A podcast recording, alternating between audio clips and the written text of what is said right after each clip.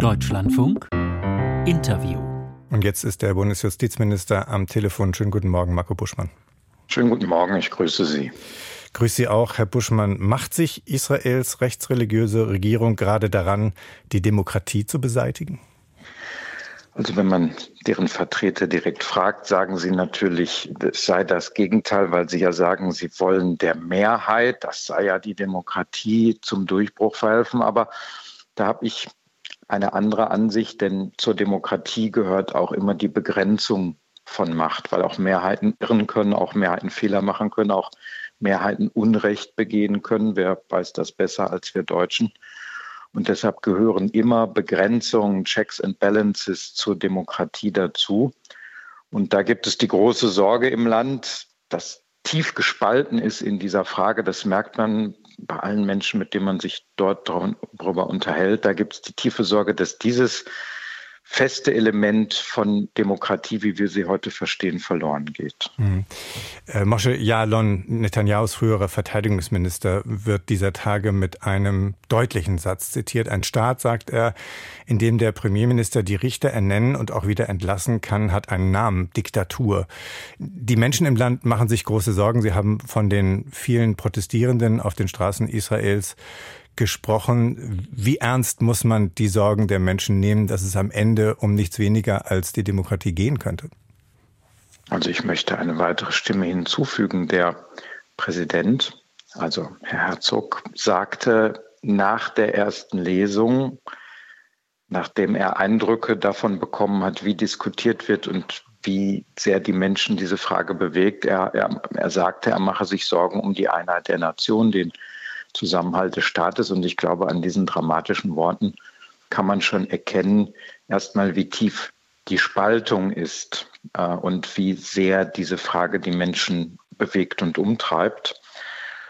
Und natürlich ist es so, ähm, dass ähm, sozusagen aus unserer deutschen Verfassungsperspektive oder aus der Perspektive auch anderer ähm, Demokratien es natürlich so ist, ähm, dass wir ja die Gewaltenteilung haben und dass es natürlich immer auch Beziehungen der Verfassungsgewalten gibt, aber dass ähm, äh, ein direkter Durchgriff der Regierung auf die Ernennung von Richtern, dass man das normalerweise versucht zu vermeiden oder eben andere äh, Funktionsäquivalente, möchte ich es mal nennen, für die Gewaltenteilung und für das, sagen wir mal, Begrenzen auch von demokratisch legitimierter Macht hat. Wir haben in Deutschland beispielsweise den Föderalismus. Das ist jetzt nicht die klassische Gewaltenteilung, wie wir sie kennen, mit Legislative, Exekutive und Judikative, aber auch der Föderalismus in Deutschland hat ja die Aufgabe, dafür zu sorgen, dass alles Extreme ein bisschen abgemildert wird, dass man zum Kompromiss ein bisschen gezwungen ist, dass man in Gespräche gehen muss, weil es unterschiedliche Mehrheiten auf Landesebene, auf Bundesebene gibt.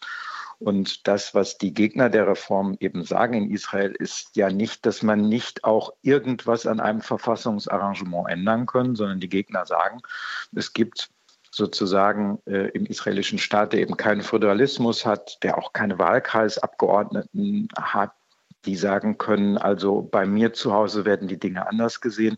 Es gibt eben insbesondere eigentlich nur den obersten Gerichtshof und ähm, die General Attorney, die Generalstaatsanwältin, die eben die Aufgabe haben, auch demokratische Mehrheiten ein bisschen abzumildern, wenn sie in, ins zu radikale äh, äh, drängen sollten, dass wenn, wenn dort der Einfluss dieser Mehrheit im Parlament auch unmittelbar geltend gemacht werden kann, dann gibt es eben kaum noch, oder dann gibt es eigentlich keine Institution mehr, die diese, diese, dieses Drängen zum Dialog, zum Kompromiss, diese Abmilderung des Extremen bewirken können. Und mhm. davor haben viele Menschen Angst. Ja, mit anderen, mit anderen Worten, wenn ich Sie richtig verstehe, weil die Verhältnisse andere sind, in Israel, Sie haben das skizziert, weil es da andere Checks and Balances geben, äh, ist, geht es eben gleich um die Unabhängigkeit der Justiz. Wenn wir über Veränderungen äh, am obersten Gerichtshof reden, dann geht es gleich um Gewaltenteilung. Da ist dann kein Spielraum mehr für andere Möglichkeiten. Das ist auch Ihre Sorge.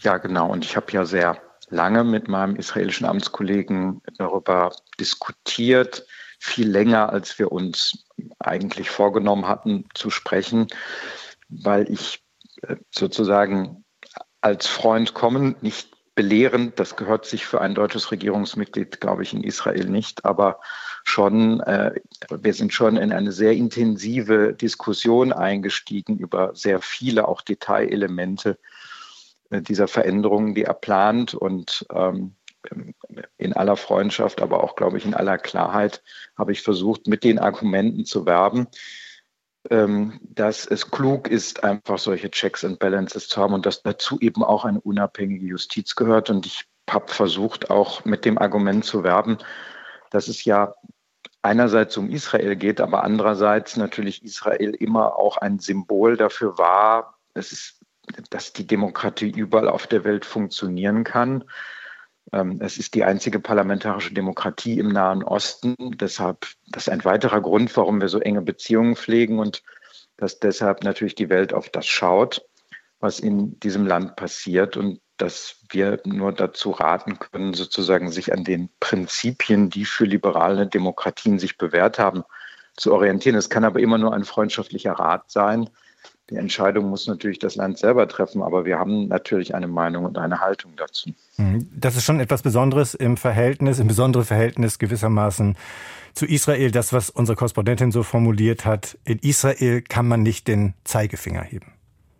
Ja, das ist eine Formulierung, die ich auch gewählt habe. Ich meine, ich bin nach Israel gereist, um eine Ausstellung zu öffnen über die Geschichte meines Ministeriums, die aber sozusagen direkten Bezug auch zum Dritten Reich und zum, zum Holocaust hat. Und wenn man aus dem Land der Täter kommt, einem Land, das eben dem Staat Israel auch durch die Beziehung von Schuld, von historischer Schuld verbunden ist, auch immer verbunden sein wird, können wir ja nur sehr froh sein, dass wir über viele Jahre eine echte, eine enge Freundschaft aufgebaut haben. Das merkt man auch im Land. Das ist nicht bloß politische Rhetorik. Die Leute äh, haben mittlerweile, also viele Menschen, die ich getroffen habe, sind häufig in Berlin, die haben Verwandte oder Freunde in Deutschland. Da gibt es viel Austausch und enge Beziehungen. Und das äh, ist natürlich etwas ganz Besonderes, diese Kombination aus Freundschaft und Schuld. Und da bedarf es, glaube ich, richtigerweise viel Fingerspitzengefühl und dazu gehört es eben nicht, sozusagen sich in eine Position zu erheben, das Land belehren zu können oder zu wollen, sondern ich bin als Freund gekommen, das habe ich auch allen gesagt, aber ich habe natürlich eine klare Meinung und ähm, deshalb will ich sozusagen meine Argumente vortragen. Mhm. Sie haben auch über das Gespräch ähm, mit dem Justizminister gesprochen, mit Jarif Levin.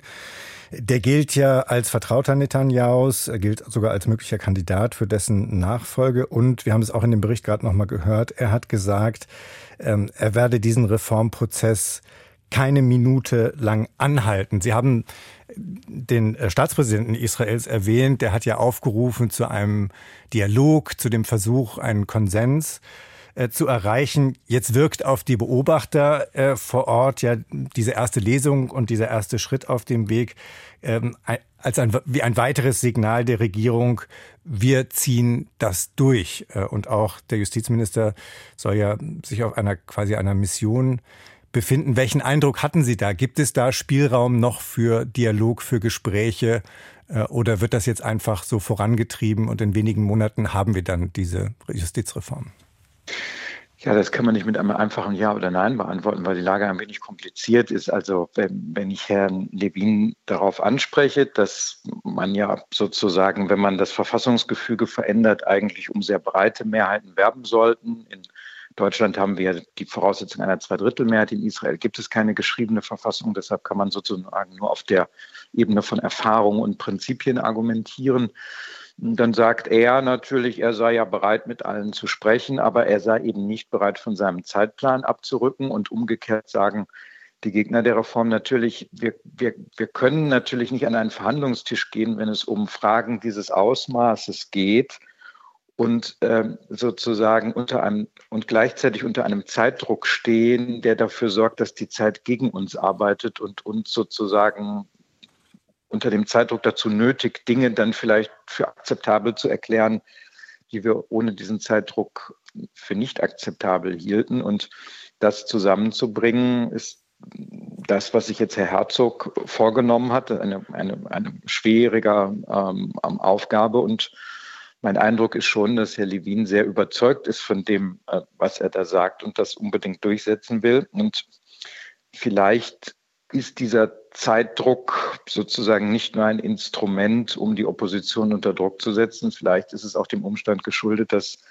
es in diesem Land ja immer sehr schnell zu neuen Koalitionen, zu Neuwahlen und so weiter kommt. Und mein Eindruck ist, Herr Levin möchte unbedingt äh, diese Dinge durchsetzen und äh, macht deshalb diesen hohen Zeitdruck. Meine Meinung persönlich ist, dass wenn es um Verfassungsfragen geht, sagen wir mal, Sorgfalt vor Schnelligkeit gelten muss. Aber das ist sozusagen so, wie wir die Dinge hier in Deutschland äh, regeln. Aber ich habe deshalb natürlich sehr viel Verständnis für diejenigen Leute, die sagen, wenn es um Veränderungen dieses Ausmaßes geht, dann kann es nicht am Ende an drei, vier Monaten liegen, sondern dann muss man die Dinge sorgfältig durchdenken und besprechen. Der Bundesjustizminister hier live im Deutschlandfunk, Marco Buschmann, danke für das Gespräch. Herzlichen Dank.